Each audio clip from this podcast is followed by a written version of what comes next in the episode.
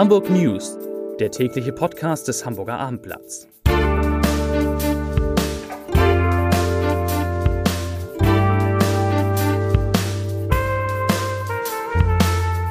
Herzlich willkommen zum heutigen Podcast. Mein Name ist Lars Heider und wir müssen sprechen über die neue Umfrage zur Hamburger Bürgerschaftswahl die doch schon deutlich anders ist als die letzte, finde ich zumindest. Und das, obwohl sie vom selben Meinungsforschungsinstitut kommt. Ja, darüber sprechen wir gleich. Außerdem war heute offizieller Wahlkampfauftakt in Hamburg. Wir reden über viel Geld, das Hamburgs Hochschulen bekommen sollen. Wir werden sprechen müssen über den ersten Auftritt von Startenor Jonas Kaufmann nach seinem Akustikproblem, beinahe Desaster gesagt, in der Elbphilharmonie. Und, das ist ganz interessant, ganz am Ende verraten wir, wie man mit alter Kleidung Geld beim Kauf von neuer Kleidung spart. Zunächst aber wie immer drei Nachrichten in aller Kürze. Nachricht Nummer eins: Die vier Rudererinnen, Rudererinnen, richtig ja, vom Team Row Home, Row Haha Home aus Hamburg haben ihre spektakuläre Atlantiküberquerung erfolgreich abgeschlossen.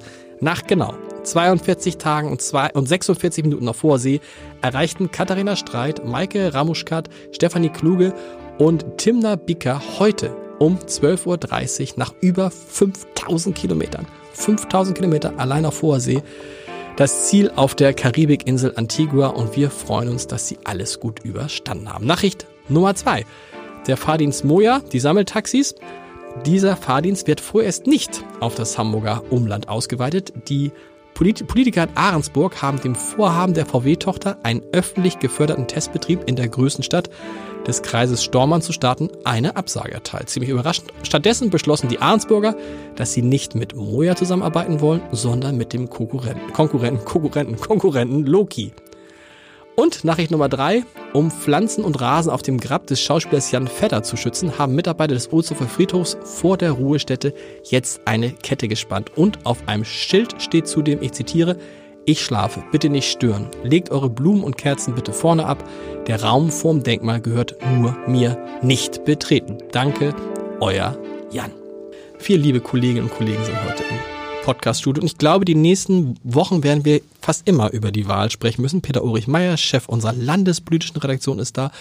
Peter, es gibt eine neue Umfrage, wieder vom NDR. Die müssen unglaublich viel Geld haben beim NDR. So viel, wie viele Umfragen? Die alle zwei Wochen eine Umfrage, oder? Ja, genau. Jetzt bis zum Wahltermin wird es alle zwei Wochen noch eine Umfrage geben. Insgesamt also drei mit anderen Worten. Und, einschließlich der heutigen. Und wir haben gesagt, die letzte Umfrage beim NDR sah SPD und Grüne gleich auf mit 29 Prozent. Keine ja. zwei Wochen später ist das Bild ein völlig anderes. Also nicht ein völlig anderes, aber schon ein anderes. Äh, schon deutlich anders. Jetzt kommt die SPD auf 32 und die Grünen auf 27 Prozent, was ja immerhin mit fünf Prozentpunkten doch ein recht klarer Abstand ist. Es zeigt sich so ein bisschen in den letzten Umfragen, dass die SPD sich etwas absetzen kann von den Grünen, ohne dass man sagen könnte, dass die Grünen nun groß absacken. Genau. Und die anderen bleiben so ungefähr gleich. Ich schiele so FDP Leicht, 6%. Leichter, ganz leichter Zuwachs für die CDU von 15 auf 16. Die FDP verliert von 7 auf 6. Äh, die Linke auch, liegt jetzt bei 8 und AfD unverändert 7 Prozent. Was hieße das? Das hieße natürlich, dass Rot-Grün, in der Konstellation muss man sagen, wenn das so käme, würde Rot-Grün einfach weiter regieren, oder? Was ist dein Tipp? Ja, ja das wäre auch meine wäre auch meine Prognose. Alles andere wäre natürlich äh, ziemlich merkwürdig den Wählern eigentlich gegenüber, weil das ja zusammen dann doch eine recht eindeutige Mehrheit gibt. Rechnerisch ist natürlich auch etwas anderes noch möglich, eine sogenannte Deutschlandkoalition, SPD, CDU, FDP. Und aber Jamaika wäre nach der Wäre das möglich? Können wir mal kurz zusammenrechnen? Äh, ist auch möglich. Ganz knapp, ganz knapp. Ganz knapp, ja. Aber scheidet ja aus, weil die CDU und FDP relativ deutlich gesagt haben, insbesondere die CDU, mit den Grünen machen wir nicht. Naja, also so eindeutig nun auch wieder nicht. Die CDU hat eine klare Präferenz für genau. die Deutschlandkoalition, also für ein Bündnis mit der SPD ähm, erkennen lassen oder hat sich klar dazu bekannt. Bei der FDP ist es noch etwas deutlicher. Da ist quasi ein Bündnis mit den Grünen ausgeschlossen. Ja. Ist das schön? Ist es nicht eigentlich schön doof von denen, weil ich meine, wenn jetzt das so ausgeht, geht Rot-Grün weiter und sie haben gar keine Chance. Naja. Weil sonst hätten sie die Chance gehabt, vielleicht mit den Grünen noch was zu machen ja, man kann es immer alles drehen und wenden, wie man will. Jetzt ist natürlich in der, in der Wahlkampfphase ist es so, dass äh, vieles von Taktik geprägt ist. Und eine Sorge der Oppositionsparteien ist, dass sie angesichts des Duells SPD-Grüne, mhm. Tschentscher-Fegebank völlig aus dem Blick geraten. Mhm. Und dass es Leute geben könnte aus dem konservativ-liberalen Spektrum, die sagen, um eine erste Bürgermeisterin Fegebank zu verhindern, wähle ich diesmal SPD, wähle ich Peter Tschentscher, obwohl ich das eigentlich gar nicht vorhabe dann wären CDU und FDP aus dem Spiel. Um da ein bisschen Bewegung reinzubringen, kann man also sagen, dass die Variante Deutschland-Koalition der Versuch ist, sich wieder ins Spiel zu bringen. Ich habe gesagt, heute ist der offizielle Wahlkampfauftakt gewesen. Stimmt das überhaupt? Nee. Wurde der, siehst du, das haben deine Kollegen in der Konferenz erzählt. Heute ist der offizielle Wahlkampfauftakt. Nein, Quatsch. Also, nein. Also es hat sich eingebürgert, dass alle Parteien für sich selbst einen, einen Wahlkampfauftakt machen, also eine Veranstaltung in mal größeren, mal kleinerem Rahmen. Okay. Die SPD hat es schon gemacht, ähm, die CDU macht es heute Abend in einem Restaurant, ganz bescheiden. Was für ein Restaurant, weißt du direkt hinterm Rathaus im okay. Restaurant Mama. Und Pizza gibt's umsonst, aber nicht für alle. Ganz kurz mal, das ist ja eine Sensation gerade. Die Hamburger CDU macht ihren Wahlkampfauftakt im Restaurant Mama? Ja. Ja. Mit, mit Armin Laschet? So ist es. Immerhin ein Hoffnungsträger der CDU auf Bundesebene. Das ist, ja eine, das ist ja eine Riesen. Kennst du das Restaurant Mama? Zufällig, ja. Ja, also da gehe ich auch gerne mit meinen Kindern hin, mhm. aber das ist jetzt nicht, ich kann gar nicht, ich muss gleich den Podcast abbrechen. Das ist jetzt ein Scherz. Du, nee, nee, ich bleib dabei. Das wird so kommen. Die, das ist wirklich, wir müssen den Podcast, genau. Die CDU macht ihren, was sagt, was sagt das über na, also man kann, man kann ja unterschiedlich, also man kann es, ja. man kann es äh, Voll, ist sehr volksnah. Ja, na, man kann es als sympathisches, hanseatisches ja. Understatement empfinden, sagen wir machen nicht viel Brimborium darum, das ist eh mehr ein symbolischer äh, ja. Akt, dieser Wahlkampfauftakt.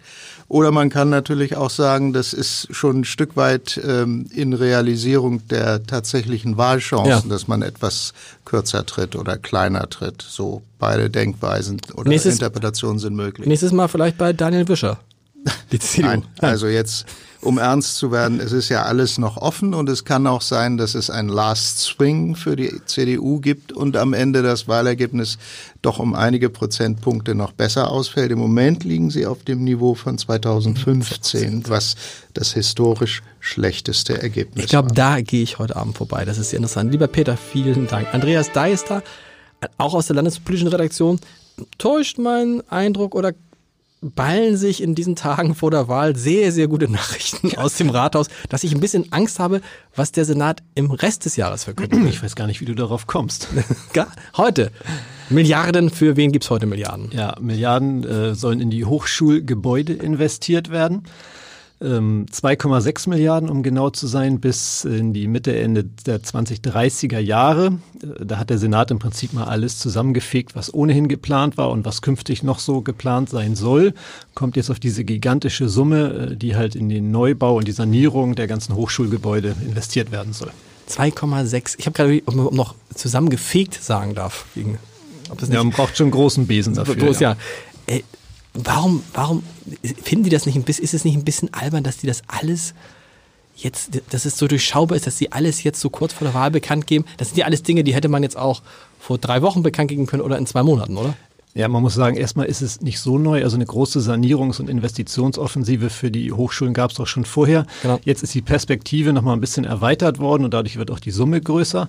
Und es ist auch äh, eine Strategie, die es schon in Ansätzen gab, zumindest verfestigt worden, nämlich man wird das jetzt alles in diesem sogenannten Mieter-Vermieter-Modell machen. Genau. Den Namen haben wir hier schon ein paar Mal erwähnt. Das bedeutet also, dass äh, die Rollen strikt getrennt sind. Es gibt eine städtische Immobilienfirma, die ist dafür zuständig, die Gebäude zu bauen, zu sanieren, zu unterhalten und die vermietet sie an die Hochschulen. Die sind dann nur noch Mieter und können sich auf ihre Aufgabe konzentrieren. Was übrigens einige von denen auch nicht so toll finden, weil bislang machen die das selbst, haben eigene Bauabteilung, pitchern da vor sich rum, planen und beauftragen Architekten und Firmen und so weiter. Und man ahnt schon, dass das nicht so furchtbar effektiv ist. Und jetzt sagt der Senat Schluss damit. Das wird mhm. jetzt alles nach einem Modell gemacht. Mieter, Vermietermodell, ihr Hochschulen äh, könnt euch auf euren Kram konzentrieren. Und Innerhalb dieses Modells gibt es auch noch eine Nachricht, und zwar, das hatten wir neulich schon im Schulbereich, da ist ja ein sogenanntes Hamburger Klassenhaus entwickelt worden, mhm. also ein quasi Modellgebäude, das man dann in unterschiedlichen Variationen mit unterschiedlicher Ausstattung immer wieder bauen kann, was natürlich dadurch schneller und günstiger genau. geht. Analog dazu hat man jetzt ein Hamburger Hochschulhaus entwickelt und will das gleiche auch im Uni-Bereich machen. Das ist natürlich ein bisschen größer, ne? ähm, aber ist so flexibel, kann vom Büro bis hin zu Vorlesungssälen oder Seminarräumen alles äh, aufnehmen und äh, könnte zumindest hier und da doch helfen, Platzprobleme schneller zu beheben. Sehr gut, vielen Dank. Ich habe mich auch wieder einge eingekriegt. Mama, es ist schon irre, oder? Mama, der Wahlkampfauftakt. Ich komme ich komm nicht drüber hinweg. Vielleicht hilft mir Joachim Mischke, unser Chefreporter aus Glaube der Kultur. er glaubt nicht. Puh, Jonas Kaufmann, du bist ja, wie gesagt, Stammgast in der Elbphilharmonie. Jonas Kaufmann war zuletzt in der Elbphilharmonie und da gab es diesen, es ist ja fast schon die große Akustikskandal. Man hat ihn damals, erzähl du, schlecht gehört, kaum gehört. Ja, Skandal würde ich das jetzt nicht nennen. Also Affäre, hat, die, die Akustiker. Er hat das falsche Stück von der falschen Stelle aus gesungen und okay. das ist ihm auf die Füße gefallen. Und das war es letztlich auch. Und jetzt war er wieder da, nach ungefähr einem Jahr, aber mit einem, also die eigentliche Gemeinsamkeit ist jetzt nur noch, er hat gesungen und es war ein Orchester dabei. Damit okay. hört es auch schon auf. Es war ein anderer Saal, es war ein ganz anderes Repertoire. Ach, er hat gar nicht im großen Saal gesungen. Doch, aber Doch. in dem der Leishalle. Sag mal, wieso sagt man, wollt ihr mich heute ärgern? Frag mich. Der ist gar nicht in der Elbphilharmonie gewesen. Das ist ja der Trick. Das war der Trick. Wow, okay. Was habe ich denn in der Anmoderation gesagt? Äh, der, über den ersten Auftritt von Startenor Jonas Kaufmann nach seinem Akustikproblem in der Elbphilharmonie. Stimmt da alles? Das stimmt, aber er nicht in der Elbphilharmonie. Er tritt nicht mehr in der, er tritt nicht mehr in der, in der Elbphilharmonie auf? Zumindest äh, jetzt, dieser Termin war da. Ob er zukünftig dann da noch war, wieder mit einem anderen Programm auftritt, das ist jetzt nicht raus. Aber mit diesem Programm bot es sich an, für ihn und für das Programm, das in der Leishalle zu machen. Und wie, wie war es? Keine Akustikprobleme? Keines war, also er hatte andere Probleme, weil er erkältet war. Er okay. hat am Wochenende in Nürnberg ein Konzert abgesagt und okay. das hörte man jetzt auch noch. Okay. Äh, hat sich auch selber als angeschlagen angesagt und er hat hin und wieder gehustet. Er hat sich einmal versungen, das kann auch mal passieren, musste neu anfangen. Aber im Großen und Ganzen gab es überhaupt keine Probleme, wie sie vor einem Jahr im Lied von der Erde in der Elbphilharmonie zugange waren, weil es eben also noch nicht mal Äpfel und Birnen Ein anderer sind. Saal. Anderer Saal. Mama, die Leishalle, was kann noch kommen? Melanie Wassing ist da aus unserer Wirtschaftsredaktion. Eine der interessantesten Geschichten des Tages. Melanie, kurz gesagt, man kann seine alten Klamotten, zum Beispiel in Hamburg bei Hennes und Maurits oder bei äh, C&A abgeben. Und wenn man das tut, kriegt man Rabatt, wenn man neue Klamotten kauft. Genau, also man kommt dorthin, äh, nimmt meinetwegen eine Tüte voller Altkleider mit. Äh, bei H&M gibt's dafür einen Container im äh, Durchgang zu den äh, Ankleidekabinen, wo man ja sowieso dann hin muss. Da wirft man die rein. Das wird noch nicht mal kontrolliert von den Verkäufern, mhm. wie die äh, Kleidung aussieht, ob sie zerrissen ist oder dreckig. Äh, und dann bekommt man im Gegenzug einen Gutschein, den man für eine neue, für ein neues Produkt einlösen kann in Höhe von 15 Prozent. Cool. Und ja. es ist egal, wie viel, wenn ich da jetzt 20 Kilo reinschmeiße, ist egal. Ja, du musst halt nur eine ganze Tüte mitbringen, also jetzt vielleicht nicht nur eine Socke. Äh, bei C und A ist es etwas umständlicher. Ja. Da musst du ein Paket packen und das da hinschicken. Also okay. du darfst es nicht im Shop abgeben.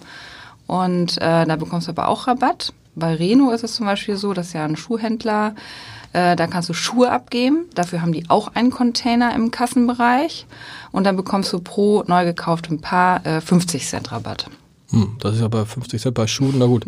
Äh, was machen die mit den Sachen? Machen die die wieder selber irgendwie zu Geld oder kommt die, kommt die wieder in den, in den, in den Warenkreislauf? Ja, das Interessante ist, dass hinter diesem ähm, Tauschsystem in den allermeisten Fällen äh, ein Marktführer steht, der aus Ahrensburg kommt, mhm. iCollect GmbH. Und die sammeln die Ware ein und äh, die kommt in ein riesiges Lager- und Recyclingzentrum im Osten. Und dort werden die äh, Waren versucht zu recyceln. Mhm. Da ist aber das Problem, dass das heutzutage gar nicht immer möglich ist. Okay. Weil wir nämlich Mischgewebe haben. Also du hast meinetwegen bei Socken nicht mehr Wollsocken, sondern meinetwegen Wolle mit Polyester. Und diese Faser können nicht mehr ähm, voneinander getrennt okay. werden. Und deswegen wird dieses System auch kritisiert. Das Beste ist ja sowieso, das Beste ist ja sowieso, ähm, dass man sich nicht so viele neue Klamotten kauft, sondern einfach die aufträgt, die man hat. So, vielen Dank und zum Ende kein Leserbrief des Tages, sondern ein Hinweis in eigener Sache auf einen, äh, auf einen Podcast, den man heute Abend sich anhören kann. Im, äh, im Rahmen äh, von Entscheidertreffen Heider, meinem Podcast, gibt es ein Wahlspezial und ich treffe mich da ja mit den Bundesvorsitzenden der Parteien in der Bürgerschaft und ihren Spitzenkandidaten. Und heute war Bernd Rixinger, der Chef der Linken, zusammen mit der Spitzenkandidatin der Linken, Sabine Böddinghaus, bei mir zu Gast. Und wir haben natürlich gesprochen über die soziale Schere, die soziale Spaltung Hamburgs. Aber Bernd Rixinger hat vor allen Dingen mir erklärt, warum sich ärmere Menschen weniger für die Politik interessieren und seltener wählen gehen. Er sagt, die Menschen sind sehr damit beschäftigt, ihr Leben auf die Reihe zu kriegen. Wenn sie wenig Einkommen haben, müssen sie viel mehr Energie aufwenden, um sich und ihre Familie durchzubringen. Da bleibt kein Platz für Politik und Engagement. Ruhig mal reinhören, www.armblatt.de slash Entscheider. Bis morgen. Tschüss.